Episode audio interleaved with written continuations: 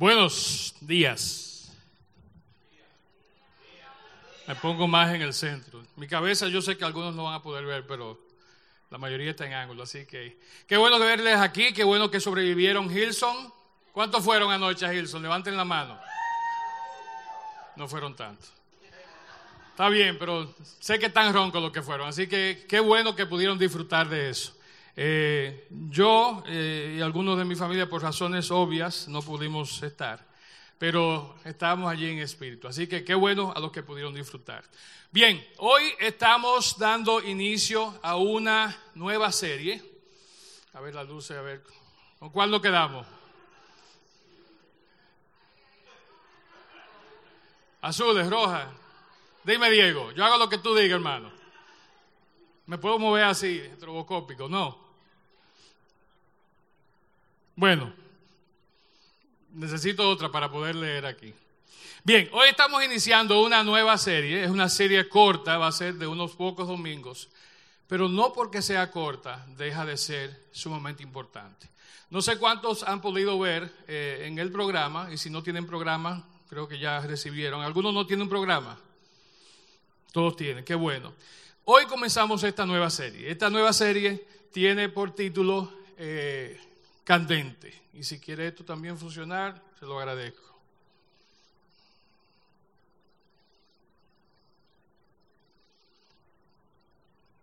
Chequeamos allá a ver.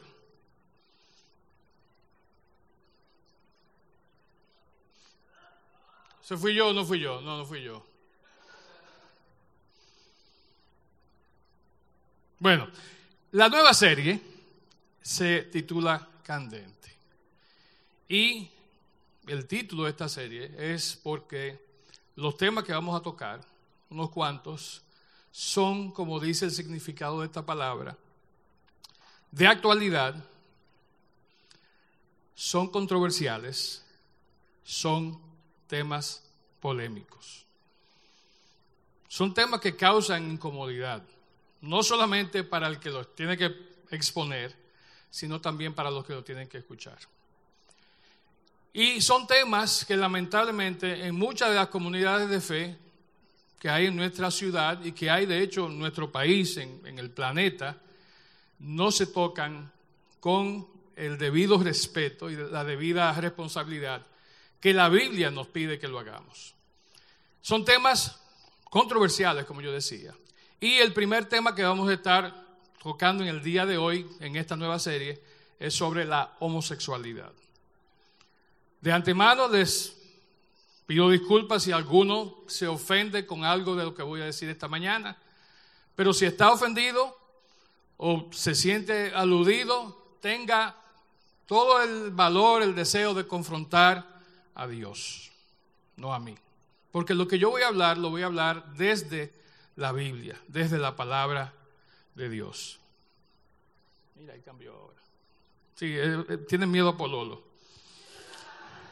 Por lo viene así, mete miedo. Entonces, lo que vamos a hablar esta mañana no es una opinión personal mía, no es una opinión personal de ninguno de nosotros, sino que viene directamente desde la palabra de Dios. Y de hecho, si no tienen una Biblia, procúrenla porque hoy vamos a estar pasando mucho tiempo en la palabra de Dios. Algo importante que quiero hacer antes de iniciar oficialmente es definir algunas cosas y dar algunos enunciados. Lo primero es que el término homosexual tiene su raíz, ¿verdad?, en la palabra homo, no que significa hombre, sino que significa igual o lo mismo. Entonces, cuando hablamos de homosexualidad, estamos hablando de una relación sexual sin ser específica a un género en particular. ¿Se entiende eso?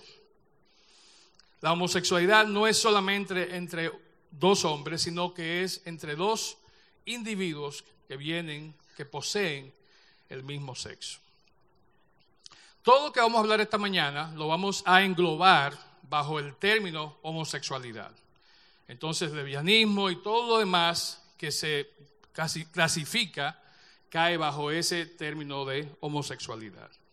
Y antes de entrar en lleno eh, en el mensaje de hoy, quiero decir algo, tanto eh, como integrante del equipo pastoral de aquí del círculo, también como miembro ¿verdad? Igual que muchos de ustedes, de esta comunidad de fe que llamamos el Círculo. Ministerios El Círculo es una comunidad centrada en principios y valores cristianos que reconoce y está comprometida con la Biblia como lo que creemos que es la palabra de Dios. La Biblia además es nuestro código moral. En la Biblia encontramos todo lo que es necesario saber para llevar una conducta moral según lo que Dios desea para sus hijos, para sus hijas. No condenamos a los homosexuales, a las personas homosexuales, sí condenamos la actitud, ¿verdad? La práctica de la homosexualidad. Por eso condenamos no solamente esa práctica, sino cualquier otra práctica que vaya en contra de los principios que están claramente establecidos en la palabra de Dios. La Biblia dice que no hurtarás. Entonces nosotros como iglesia condenamos y hablamos en contra de los que practican el hurto. ¿Verdad? La Biblia dice que no matarás. Y no solamente la justicia humana lo condena, sino que nosotros, por creer en lo que dice la Biblia, también condenamos a los que son asesinos. Entonces, las prácticas que la Biblia condena categóricamente son las prácticas que nosotros condenamos y de ahí que condenemos y veamos como mal, como fuera del designio de Dios, la homosexualidad. Estamos convencidos que según la Biblia, tanto implícita como explícitamente, la homosexualidad es algo que está y estaba fuera de la intención de la persona, del ser que nos creó. La homosexualidad no fue parte ni es parte del plan de Dios para los hombres. Está totalmente divorciado de lo que Él hizo al crearnos a su imagen y a su semejanza. Ahora bien, a pesar de todo eso que yo acabo de decir, cuando tocamos este tema, en este momento, en días futuros, y cualquier otro tema que sea controversial, que sea candente, lo hacemos de manera positiva. Queremos enfocar nuestro mensaje para darlo a conocer a aquellos quienes conocen poco o conocen mucho, pero no están de acuerdo o convencidos de lo que la palabra de Dios dice. Entonces, ese es nuestro rol. Ese es mi rol en esta mañana, es el rol de Fausto, de Wellman, de los que nos paramos aquí hablar de estos temas candentes. Algo importante, entre nosotros entonces no hay espacio, no hay lugar para la homofobia. No hay espacio para el odio. No hay espacio para no amar a aquellas personas que practican la homosexualidad. Por el contrario, ¿qué dice la palabra? Dice, amarás a tu prójimo como quién? Como a ti mismo. ¿Y mi prójimo quién es? Mi prójimo es cada uno de ustedes. Mi prójimo son los homosexuales, son las lesbianas, son las personas que tienen otras preferencias sexuales. Esos son mi prójimo. Y la Biblia me manda, y yo así lo acepto, el amarles a cada uno de ellos. Lo que también la Biblia me dice en Efesios 4:15 es que esta verdad, lo que vamos a decir hoy aquí, tenemos que hablarlo en amor. Y le pido a ustedes que cuando les toque, si les toca en algún momento, hablar sobre este tema o cualquier otro tema que sea de estos controversiales, lo hagan también en amor. Sé que es difícil muchas veces en estas cadenas de Facebook que se forman, ¿verdad? Donde hay opiniones encontradas, usted enfriarse y poner sus comentarios en amor. Pero hay que hacerlo. Y hay que hacerlo con el amor que el mismo Dios y que el mismo Jesucristo nos mostró que Él tuvo hacia las personas que eran pecadores, de todo tipo de pecado, no solo de homosexualidad. Jesús nos enseña que debemos de considerar que toda la, humanidad, todos los seres poseen valor tanto intrínsecamente como inherente a ellos, a quienes son, a los que son criaturas de Dios. Para nosotros entonces como cristianos es incuestionable que el amor que Jesús nos mostró debe promover la realidad de lo que vamos a hablar, pero con gracia y con compasión. Y me estoy dando tiempo para hablar de todo esto porque estamos comenzando la serie. Y queremos dejar bien claro, bien por sentado, de que lo que vamos a hablar aquí, así son temas difíciles, son temas que van, eh, chocan de frente con lo que dice la palabra de Dios. Sin embargo, son temas que debemos de hablar y al hacerlo debemos hacerlo basados en la palabra de Dios y hacerlos, hacerlo perdón, en amor. El otro punto, en cuanto a la unión entre personas de un mismo sexo, nosotros, como el círculo, no vemos que puede validarse el uso de la palabra matrimonio. No se puede validar porque la Biblia, la palabra, no lo valida. De hecho, la Biblia valida el término matrimonio de manera heterosexual, o sea, entre un hombre y una mujer. Y eso está claro en la palabra de Dios y eso está claro para nosotros como miembros, como pastores, como parte de esta comunidad de fe que llamamos el círculo. Jesús, al expresar su comprensión del fundamento de las escrituras sobre este mismo asunto del matrimonio, se fue al origen, se fue a donde comenzó todo. Y dice aquí Marcos 16, 10, perdón, 6 al 8, Jesús hablando, pero desde el principio de la creación, Dios los hizo hombre y mujer. Esto explica por qué un hombre deja a su padre y a su madre y se une a su esposa y los dos se convierten en uno solo. Jesús estaba citando Génesis 2.24. Cuando habló de esto, él se fue al origen, a la intención que tuvo el que creó, el que diseñó la raza humana. Él está validando, está reconfirmando lo que claramente fue establecido desde el principio.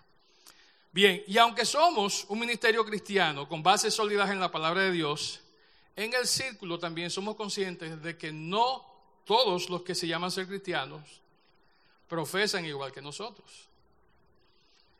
Hay muchas opiniones encontradas, diferentes entre las iglesias, entre comillas, cristianas. De hecho, hay iglesias que permiten que personas que profesan, que practican homosexualidad en cualquiera de sus formas, lleguen a posiciones de liderazgo, lleguen a posiciones de dirigir alabanza y otras cosas más que obviamente van en contra de la palabra de Dios. Y sé que esto es un punto controversial y es difícil y es complicado, pero tenemos que decirlo tal como lo dice la misma Biblia. Hay un caso muy interesante de una persona que fue pastor de la iglesia metodista libre, y perdón aquí a los que fueron metodistas libres, unidos, metodistas secas, medio metodista, metodista y medio, ¿verdad? Bueno, metodista libre. Entonces hay un caso de una persona que fue pastor por 30 años de la iglesia metodista libre, que de hecho fue removido de su cargo, porque él favoreció y de hecho bendijo uniones entre personas del mismo sexo. Tan pronto se activó y se promulgó la ley a través del Tribunal Supremo de Estados Unidos en el 2015, él en la iglesia que él era pastor aceptó y comenzó a casar a personas de un mismo sexo. Esta persona se llama Jimmy Creech y él hay un escrito sobre eh, que él hizo, ¿no? Dice lo que la Biblia dice sobre la homosexualidad, lo que la Biblia dice sobre el matrimonio. Eso lo escribió él hace unos años atrás. Lo pueden buscar, está en internet. Le hicieron una pregunta, entre tantas, o un par de preguntas, y fueron estas. ¿Cuál es el fundamento de la posición de que la Biblia es clara sobre el tema que Dios prohíbe la homosexualidad? ¿Cómo se ve o cuál es la posición de la Biblia o de Dios en torno a la homosexualidad? Y les voy a leer un extracto porque es mucho lo que él dijo sobre esto, pero le voy a leer esta parte simplemente. Dice, la Biblia, esto es Jimmy Creech hablando, la Biblia no dice nada sobre la homosexualidad como una dimensión innata de la personalidad. En la Biblia hay referencias a comportamientos sexuales de diferentes géneros que son tan condenatorios por las mismas razones. Y es cierto, hasta ahí esa parte última es cierto, hay muchas cosas que la Biblia condena. Ahora, algo que dice Jimmy Creech, que yo no entiendo, dice, la orientación sexual no se entendía en los tiempos bíblicos. Yo creo que el amigo Creech está horrendamente equivocado. Vimos que desde Génesis 2.24, desde la creación misma, se entiende claramente lo que es orientación sexual. Y en este caso, cuando habla de orientación, es algo que yo asumo y prefiero y sigo, ¿verdad? Cuando yo estoy buscando algo para llegar a un sitio, ¿qué yo hago? Agarro el celular, busco Waze, busco Google Maps y me oriento. A veces no me llevo y mando a callar a la mujer. Si te digo, mira, tú no sabes de eso, cállate y yo me voy por mi ruta de siempre. Y generalmente yo tengo la razón. Eso pasa con Google Maps, con Waze también, sobre todo si es la españolita esta. Gire a derecha. No, no. El punto es que él decía que en la Biblia, ¿verdad? Que en los tiempos bíblicos no se entendía la orientación sexual, algo que es totalmente erróneo. Dice él, hablando de la homosexualidad, que estas palabras fueron inventadas cerca del final del siglo XIX. Bueno, no fueron inventadas, fueron acuñadas, ¿verdad? Fueron términos que los psicoanalistas llegaron a definir para poder describir eh, ese tipo de comportamiento. En consecuencia, dice Jimmy Creech, no se puede afirmar que la Biblia dice algo al respecto. Los escritores de la Biblia no tenían ni la comprensión ni el idioma para hablar de ello. Y está bien que estos muchachos que escribieron la Biblia eran pecadores, que no eran muy cultos, no eran muy, pero yo me imagino que Pedro, si tenía una situación que se le presentaba, él iba a tener palabra para definirlo, ¿verdad que sí? Con todo y lo tosco que era. Entonces ellos, había el conocimiento, había forma de entenderlo. Sigue hablando Jimmy, Jimmy de muchísimas cosas y la otra que dice es que el concepto bíblico del matrimonio no es apropiado hoy que el matrimonio, como la Biblia lo describe, entre un hombre y una mujer, deja el hombre a su papá, a su mamá y se une a su mujer, son una sola carne, eso ya hoy no aplica, no aplica. ¿Por qué dice el que no aplica? Bueno, en la época que se escribió la Biblia, habían otras ideas, el matrimonio era simplemente una formalidad, de hecho, era una cultura patriarcal, donde el hombre, al casarse con una mujer, lo que hacía era comprarla, ¿verdad? Para que fuera una de sus posesiones, igual que un caballo, igual que un plato de cobre, igual que una tinaja para agua. Por eso no se entendía el concepto de matrimonio. Y por eso no aplica el concepto de matrimonio bíblico como lo conocemos. No voy a seguir porque me, sube la presión y los BPM se van disparando. Pero fíjense, esta postura asumida por Creech eh, y otros más, tantas personas más, cristianos, profesos, a través de los años, realmente descartan, desconocen, ignoran, de hecho, enfrentan, desautorizan la autoridad de la Biblia sobre el tema de la homosexualidad, sobre el tema del matrimonio. Y voy a decirlo una vez más, la Biblia prohíbe categóricamente no solamente la homosexualidad, sino todo tipo de promiscuidad sexual, tanto homosexual, pero también de manera heterosexual. Y de eso vamos a hablar más en un momentito. Bien, vamos a entrar en materia. Yo creo que ya para aclarando eh, es suficiente. Cuando se promulga la ley, ¿verdad? En el 2015, comienzan las personas al que sabía y al que no sabía, al que le interesaba y no le interesaba, comienza la gente a querer saber más sobre el tema. ¿Por qué algo de esa naturaleza el Tribunal Supremo de Estados Unidos tiene que dar el dictamen?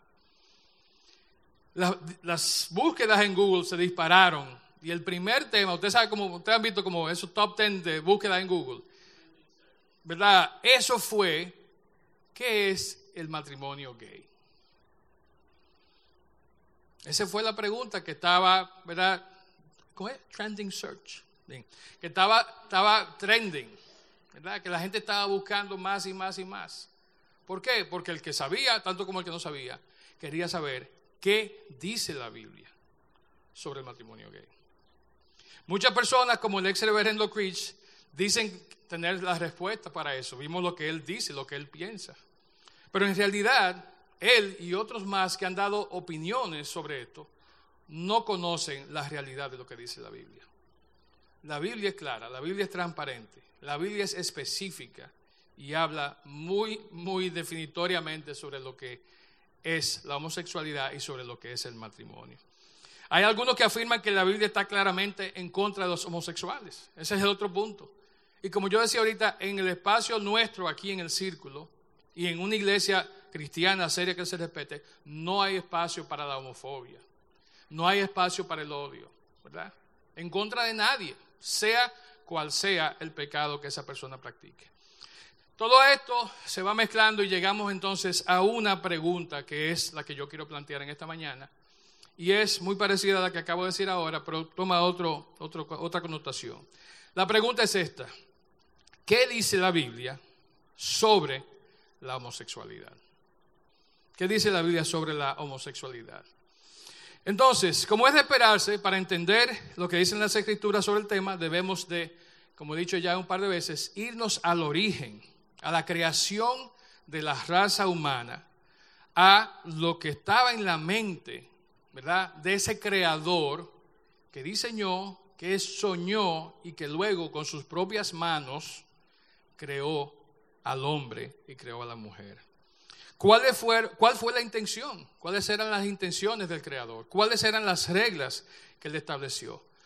Lo primero es en Génesis 1.27. Y aquí dice claramente, así que Dios creó a los seres humanos a su propia imagen.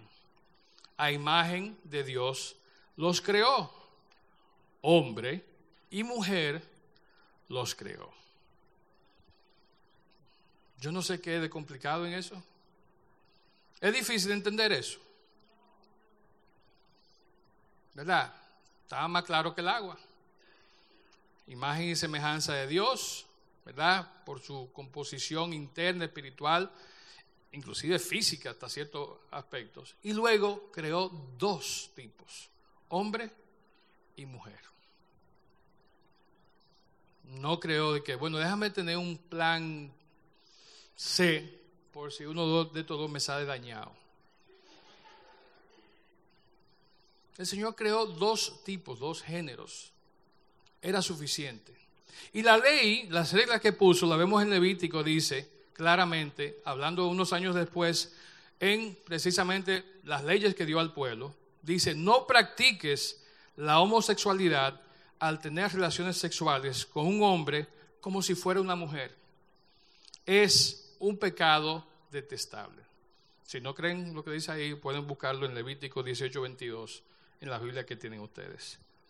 Entonces, claramente los creó en dos grupos separados y luego al hombre específicamente, y también aplica a la mujer, le dijo, no practiques la homosexualidad.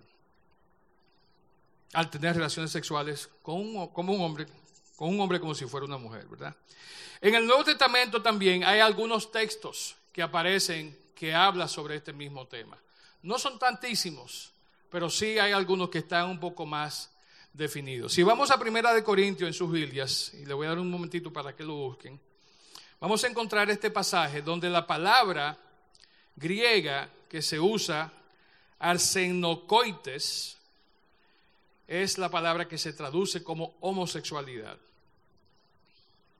Primera Corintios 6, 9 dice, ¿no se dan cuenta de, de que los que hacen lo malo no heredarán el reino de Dios?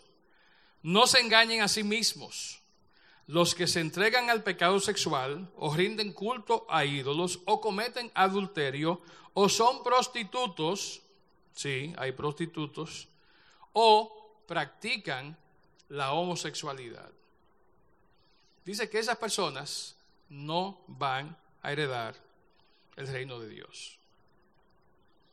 Y fíjense el término, el verbo que usa, ¿verdad? Habla de entregarse, habla de, rendir, de, cometer, de practicar en el caso específico de la homosexualidad. Dice el otro pasaje que usa la misma palabra en el griego, primera de Timoteo 1.10. La ley es para que los que cometen inmoralidades sexuales o los que practican la homosexualidad o los traficantes de esclavos, otro tema para otro día, los mentirosos, los que no cumplen sus promesas o los que hacen cualquier otra cosa que contradiga la sana enseñanza. De nuevo, fíjense dónde, claro, destaca los que practican la homosexualidad, pero fíjense dónde los agrupa. Los que cometen inmoralidades sexuales, que vamos a ver también en un momentito. Hay otra palabra griega que se usa y no aparece tan eh, frecuentemente, pero está así en el versículo de Corintios que leímos, y es la palabra malakoi.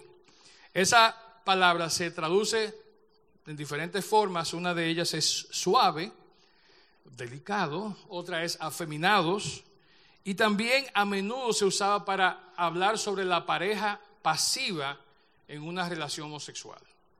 Entonces, cuando Primera de Corintios 6:9 dice los que se entregan al pecado sexual, está usando este término malacoy. ¿Verdad? Porque una cosa es practicarlo activamente, procurar hacerlo, y otro es ser pasivo y ser, ¿verdad? Como el receptor de una práctica o de alguien que, como el mismo término eh, primero que vimos, habla de abuso, de ser un abusador. Bien, también esta palabra se usa para una manera de vestirse y de comportarse que refleja algún tipo de desviación sexual. Se fíjense, todos esos términos, todos esos conceptos están claramente establecidos para identificar la práctica homosexual y para darnos los rasgos, ¿verdad? Cosas tanto eh, visibles como aquellas que no son tan visibles de las personas que practican la homosexualidad. Ahora bien, en otra carta, que es la de Romanos, eh, no aparece el término como tal. Sin embargo, eh, quiero que veamos este pasaje que está en Romanos 1, 18 al 32. Y no vamos a leer todos los versículos, pero si lo buscan yo voy a ir mencionando algunos de ellos. Romanos 1, 18 al 32.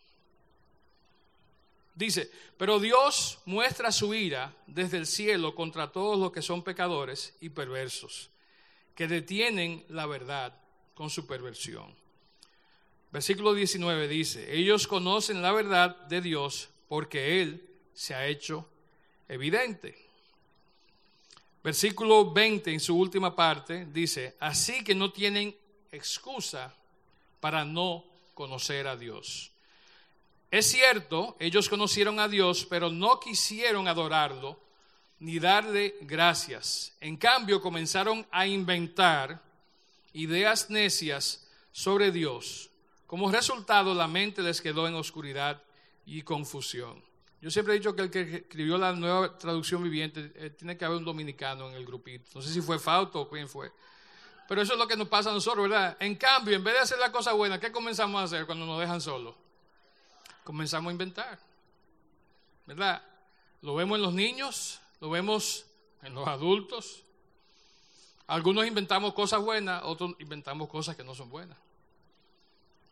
Dice que comenzaron a inventar ideas necias. Versículo 24 dice, entonces Dios los abandonó, ¿verdad? Como ustedes están inventando, Dios los abandonó para que hicieran todas las cosas vergonzosas que deseaban en su corazón. Cambiaron la verdad acerca de Dios por una mentira. Versículo 26.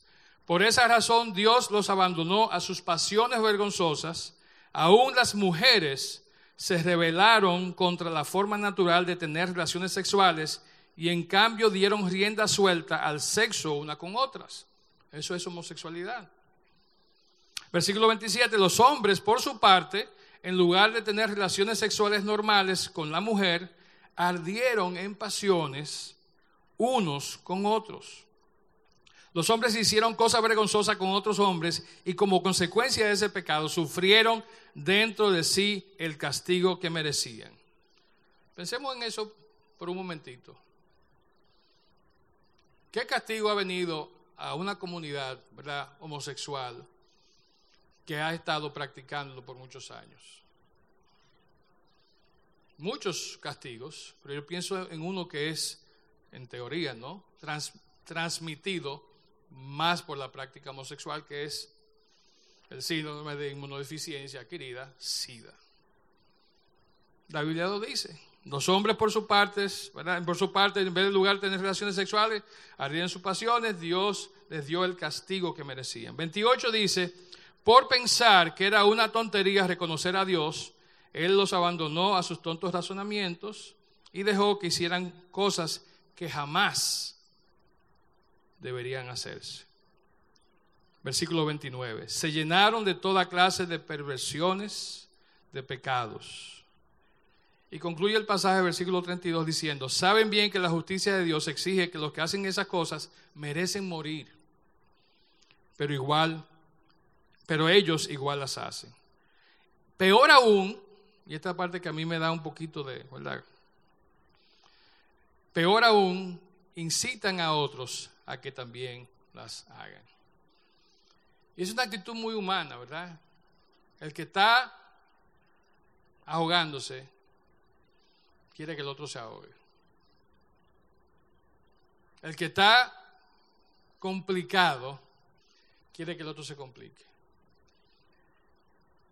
Dice el versículo 32, peor aún, incitan a otros a que también las hagan. Y yo iba a tener unas cuantas ilustraciones, pero por asunto del tiempo preferí hablar lo que dije ahorita y no entrar en muchos ejemplos. Pero aquí tengo que pararme. Y cuando habla de que incitan a otros, ¿cómo incitan a que nosotros, los otros, hagamos, practiquemos, conozcamos sobre sus prácticas? Voy a mencionar cuatro palabras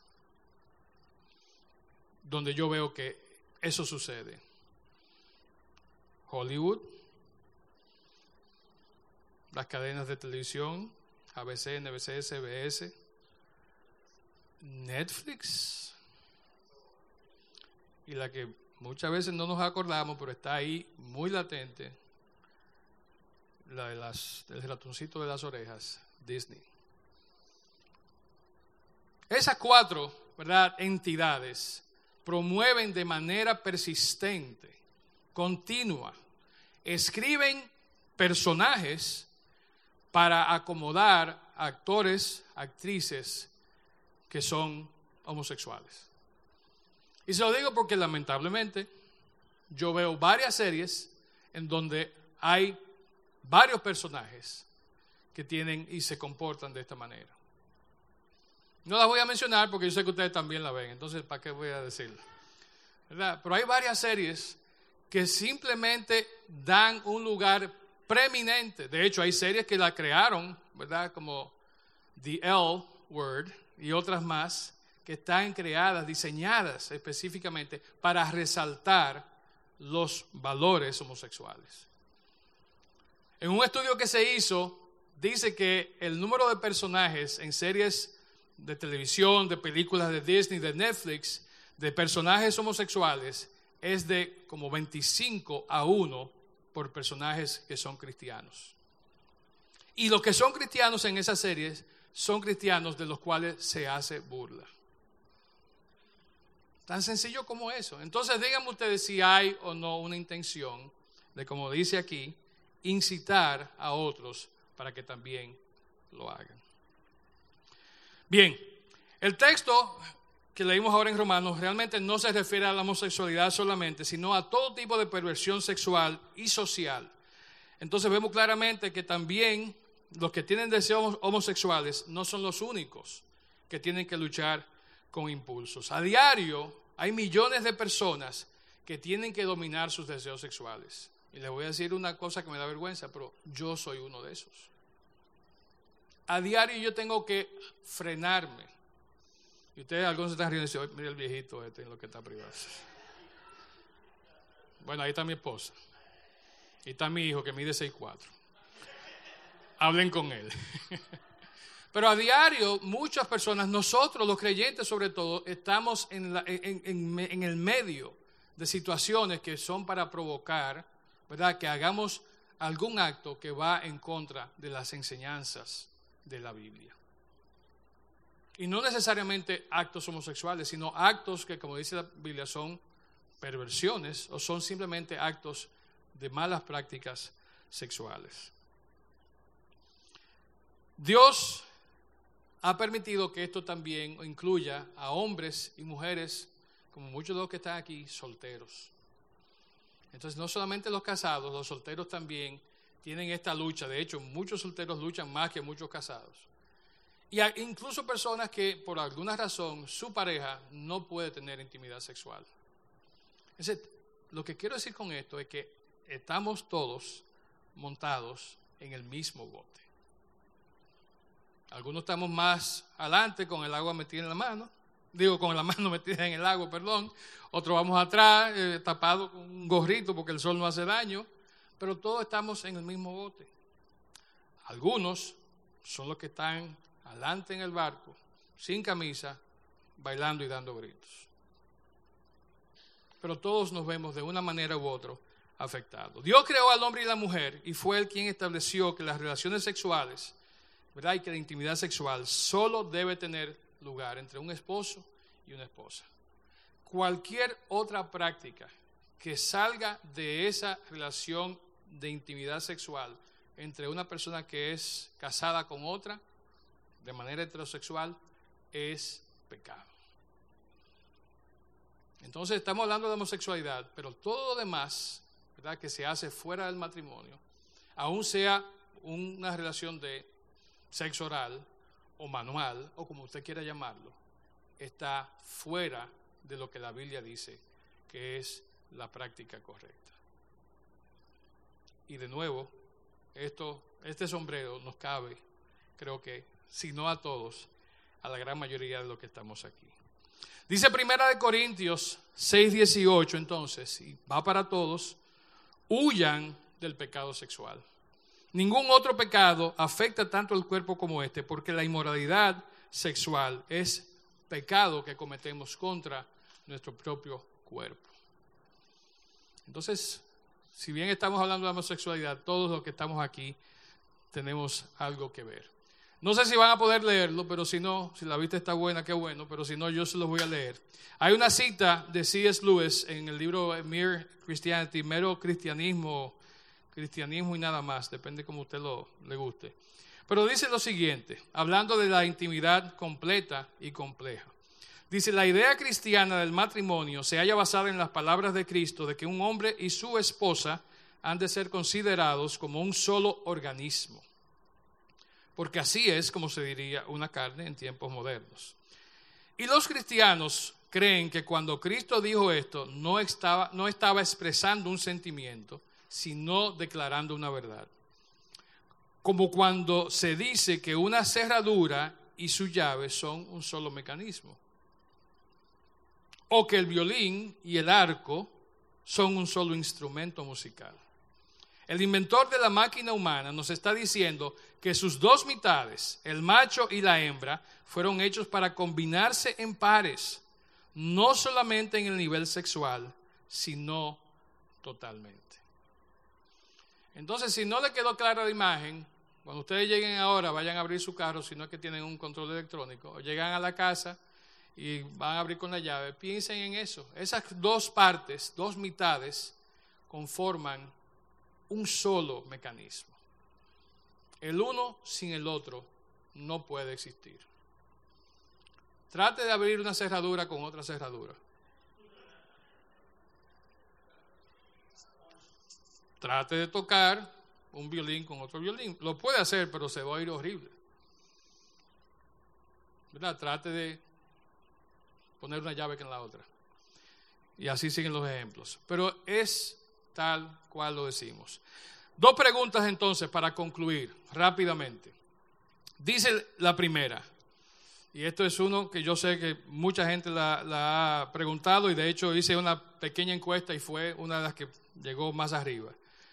¿Puede alguien nacer homosexual?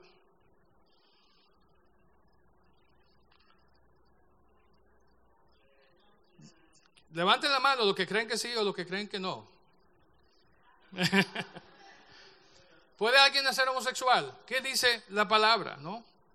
La Biblia, aunque no habla de los aspectos biológicos de la homosexualidad, reconoce que hay características genéticas, algunas de ellas, muy arraigadas en una persona y es muy clara la Biblia al indicar que todos nacemos con tendencias de ir en contra de los mandatos de Dios. Entonces, todos nacemos defectuosos. Todos venimos con ese gen recesivo, así que se dice, ¿verdad? Que nos predispone a hacer lo malo.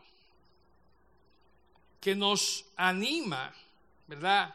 Nos da una coquillita en los pies para hacer lo que está mal delante de Dios. Bien, ahora, lo siguiente es importante. Fíjense lo que dice Romanos 7, 21 al 25. Miren lo que dice Pablo. Ustedes dirán, bueno, Pablo, el gran apóstol, ese nunca pecó, ese nunca tuvo problema. Pablo era un vive bien, estaba de ahí a ahí con el, con el Señor, Era, era pana full. Sin embargo, en Romanos 7, 21, 25 dice lo siguiente, he descubierto el siguiente principio de vida, que cuando quiero hacer lo correcto, no puedo evitar hacer lo que está mal. Amo la ley de Dios con todo mi corazón, pero hay otro poder dentro de mí que está en guerra con mi mente. Ese poder me esclaviza el pecado que todavía está dentro de mí. Soy un pobre desgraciado. ¿Quién me libertará de esta vida dominada por el pecado y la muerte? Gracias a Dios, la respuesta está en Jesucristo nuestro Señor. Así que ya ven, en mi mente de verdad quiero obedecer la ley de Dios, pero a causa de mi naturaleza pecaminosa, soy esclavo del pecado. Pablo, el apóstol Pablo, soy un desgraciado, ¿verdad? Porque vivía y hasta el día de su muerte en una lucha continua entre querer hacer el bien, sin embargo, su cuerpo ir en otra dirección. Y con esto luchamos todos. Con esto luchamos todos. Con eso luchan los homosexuales, las lesbianas, los gays, los, ¿verdad? los transgéneros, los non-binary, todas las demás clasificaciones que se, que se han acuñado para identificar diferentes prácticas o comportamientos o actitudes. ¿Verdad? Todos luchamos contra eso. La Biblia no dice nada específico sobre la genética de la homosexualidad ni sobre la causa de los deseos homosexuales. Pero sí dice que son fruto de este pecado, de cosas que van en contra de la voluntad de Dios. Entonces, si deseamos agradar a Dios, la Biblia dice que hay ciertos comportamientos que debemos de evitar, incluido entre estos las prácticas homosexuales. Dice segunda de Corintios 10, 4 y 5, las armas con las que luchamos no son las de este mundo, hablando de las armas que tenemos a nuestra disposición, sino son las poderosas armas de Dios, capaces de destruir fortalezas y desbaratar argumentos y toda altivez que se levanta en contra del conocimiento de Dios y llevar cautivo a todo pensamiento a la obediencia de Cristo. Entonces tú y yo tenemos las herramientas, tenemos las armas para poder luchar con eso, así como lo hizo Pablo.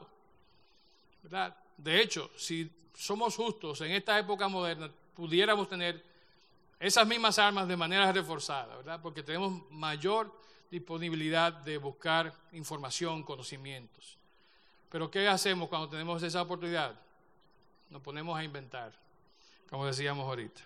Hay quienes piensan que la postura bíblica es cruel e injusta, pero ese razonamiento se deriva de la creencia de que debemos seguir nuestros impulsos o de que los impulsos sexuales en particular son tan importantes que no se deben ni se pueden controlar. Hago la pregunta yo entonces, ¿qué nos diferencia a nosotros de los animales? Si eso es cierto. Nada. Entonces estamos actuando simplemente por instinto animal. Proverbios 2, 22, 24 dice lo siguiente. No te hagas amigo de la gente irritable, ni te juntes con los que pierden los estribos con facilidad. Qué interesante. Aquel que no tiene control, no tiene dominio propio, la Biblia nos dice, no te juntes con esa persona. No te hagas amigo del que no sabe controlar sus emociones. Que como decimos en buen dominicano, tienen la mecha corta. ¿Verdad? La palabra dice, no te juntes con esa gente. Nos dice el próximo versículo, Proverbios 29, 22, la persona enojada comienza pleitos. El que pierde los estribos con facilidad comete todo tipo de pecados. Entonces, esa falta de poder controlarse, de dominarse a sí mismo, es lo que lo lleva a pecar. otros versículos aquí. Dice la Biblia en Salmo 37, 8, dando entonces consejo a esas personas que son iracundas. Ya no sigas enojado, deja a un lado tu ira, no pierdas los estribos, que eso únicamente te causa daño. Efesios 4:31, libérense de toda amargura, furia, enojo, palabras ásperas, calumnias y de toda clase de mala conducta. Entonces la Biblia da consejos, ¿verdad? A nosotros para que no nos juntemos con esa persona, pero al que sufre de eso, también le da consejos de cómo tratar esa situación que tiene.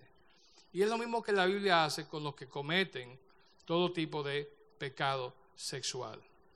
La Biblia es clara, le llama la atención y por otra parte le da la oportunidad de buscar la ayuda que puedan necesitar.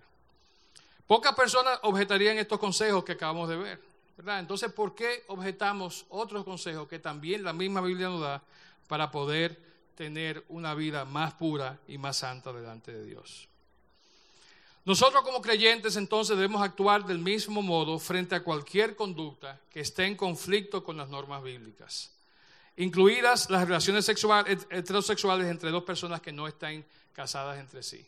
Aquí quiero hacer un breve paréntesis para decir que tanto como condenamos la homosexualidad, también condenamos la unión libre y condenamos también, porque la palabra así lo hace, los que viven en concubinato. Esos no dejan de ser pecados sexuales tan graves y tan en contra de la palabra de Dios como lo es la homosexualidad. Y sé que están pensando, oye, pero qué fuerte, qué injusto. No lo digo yo, lo dice la palabra de Dios. Primera Tesalonicenses 4, 4 y 5 dice, cada uno de ustedes sepa tener su propio cuerpo en santidad y honor y no en pasiones desordenadas como la gente que no conoce a Dios. Y la Biblia es clara, nos da las pautas y también nos da los medios para lograr eso. C.S. Lewis dice en otra parte de su libro, esta cita que está aquí, dice, la monstruosidad del, ejército, del ejercicio sexual fuera del matrimonio consiste en que los que ejecutan están tratando de aislar una clase de unión, la sexual, de todas las demás clases de uniones que se crearon para que marcharan al unísono e hicieran así la unión total. La actitud cristiana no implica que haya nada de malo en el placer sexual, al igual que no lo hay en cuanto al placer de comer.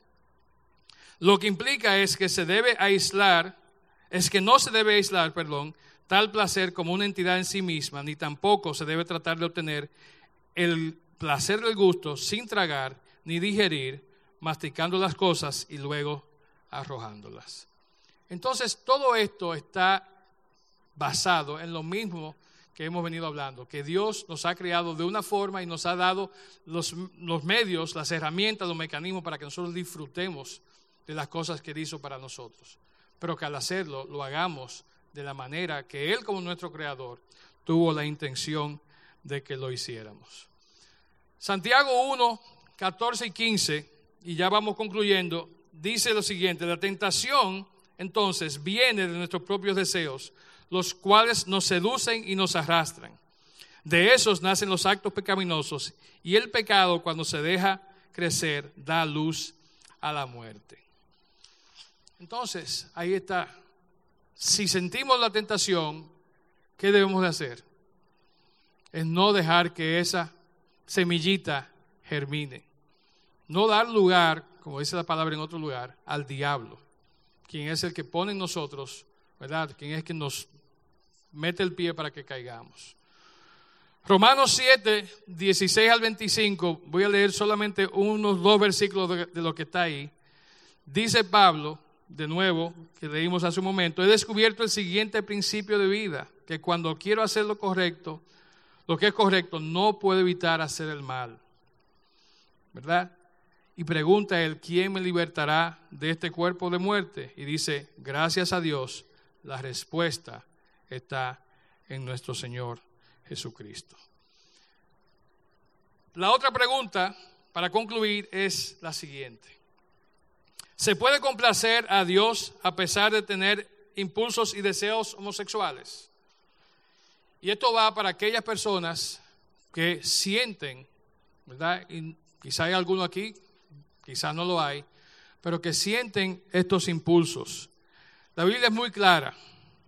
Dice Colosenses 3:5, la primera parte, por eso den muerte a todos sus malos deseos, no tengan relaciones sexuales prohibidas, no sean indecentes, dominen sus malos deseos. Entonces, para dar muerte a esos malos deseos, ¿qué podemos hacer? ¿Qué tenemos que buscar? ¿Qué tenemos que procurar? Efesios 4, 22, 24 dice, desháganse de su vieja naturaleza pecaminosa, de su antigua manera de vivir, que está corrompida por la sensualidad y el engaño. En cambio, dejen que el Espíritu les renueve los pensamientos y las actitudes. Pónganse la nueva naturaleza creada para ser la semejanza de Dios, quien es verdaderamente justo y sano. Y por último, eh, Filipenses 4:8 dice, y ahora, amados hermanos, una cosa más para terminar. Concéntrense en todo lo que es verdadero, todo lo honorable, todo lo justo, todo lo puro, todo lo bello, todo lo admirable. Piensen en cosas excelentes y dignas de alabanza. Y yo sé que pensando en la homosexualidad, pero también en los otros pecados que hemos mencionado, diremos, oye, es que es difícil. Es difícil yo dejar una práctica que yo vengo haciendo por tanto tiempo, por tantos años. Algunos dicen, bueno, mira, es difícil dejar de fumar. O es difícil dejar de tomar alcohol. O es difícil dejar de, ¿verdad?, endrogarme. Pero la palabra es clara y nos dice que podemos hacerlo si buscamos de manera sincera, así como Pablo decía, la ayuda en nuestro Señor Jesús. Bien, a pesar de que la palabra de Dios es radical eh, y fuerte, no nos cabe duda de que Dios ama a todos los pecadores, de que Dios te ama a ti, de que Dios me ama a mí, que somos pecadores. Ninguno de nosotros estamos exentos de caer o de ser tentados, según lo que hemos visto en esta mañana. Pero ¿qué hace la diferencia? La diferencia la hace el escuchar la voz del Señor cuando Él nos dice, vengan a mí todos los que están trabajados y cargados y cansados. Y dice, yo les daré el descanso. Y nos dice más, dice, en vez de esa, esa carga que ustedes tienen en su vida, ¿verdad? Al despojarse, yo voy a poner una carga que es liviana, que es ligera. Le voy a poner mi yugo que es fácil de llevar. Y es algo que nos va a servir para encarrilarnos y para ir por el camino que Él quiere que vayamos. No va a ser fácil, no es fácil, ¿verdad? Y si estamos luchando con la homosexualidad, es aún quizás un poco más difícil. Y si estás aquí hoy, y ahora quiero pedirle que por favor cierren sus ojos, bajen sus cabezas, y que nadie esté mirando eh, fuera de su entorno ahí. Si estás aquí hoy y, practicas o has practicado la homosexualidad o otro pecado de lo que hemos hablado en esta mañana, y si Dios ha tocado tu corazón a través de su palabra, te invito a que consideres los siguientes pasos. Lo primero es que debes reconocer tu pecado. Debes reconocer tu pecado. Dice Salmo 51, 2 al 4, lávame de la culpa hasta que quede limpio y purifícame de mis pecados. Pues reconozco mis rebeliones, día y noche me persiguen, contra ti y solo contra ti he pecado. He hecho lo malo delante de tus ojos.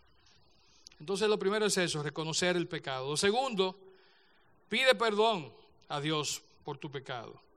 Dios nos dice que nosotros podemos venir a Él y Él nos va a escuchar, nos va a perdonar y nos va a dar un nuevo inicio.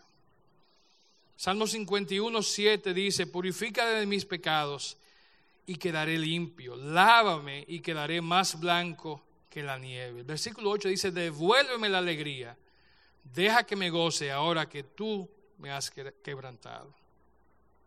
Se pidamos perdón por nuestro pecado.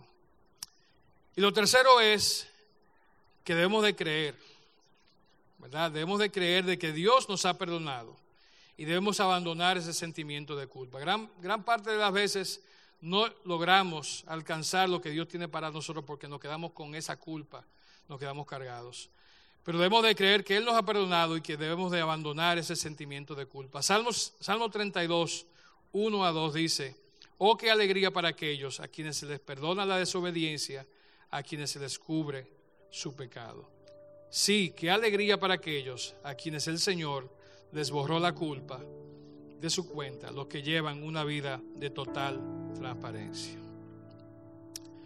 Y quiero que oremos ahora, por favor, y pidamos a Dios que nos siga hablando.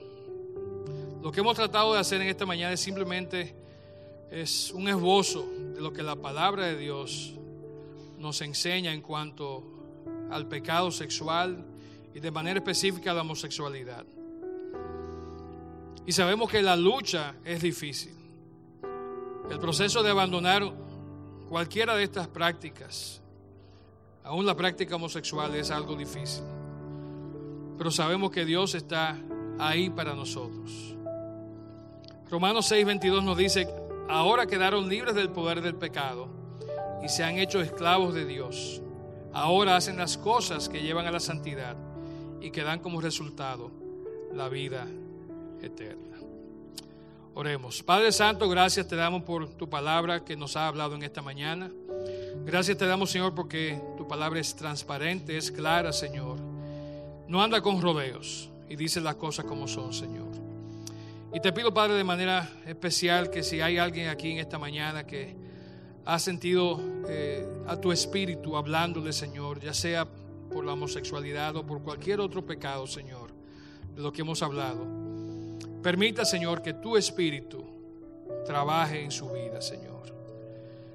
Permite que puedan escuchar tu voz, Señor, y querer, Señor, acatar tus mandamientos, Señor. Tu palabra es clara, Señor. Dice que nos creaste hombre y mujer, Señor. Y nos creaste para que pudiéramos vivir en unión el uno con otro y que fuéramos en ti una sola carne, Señor.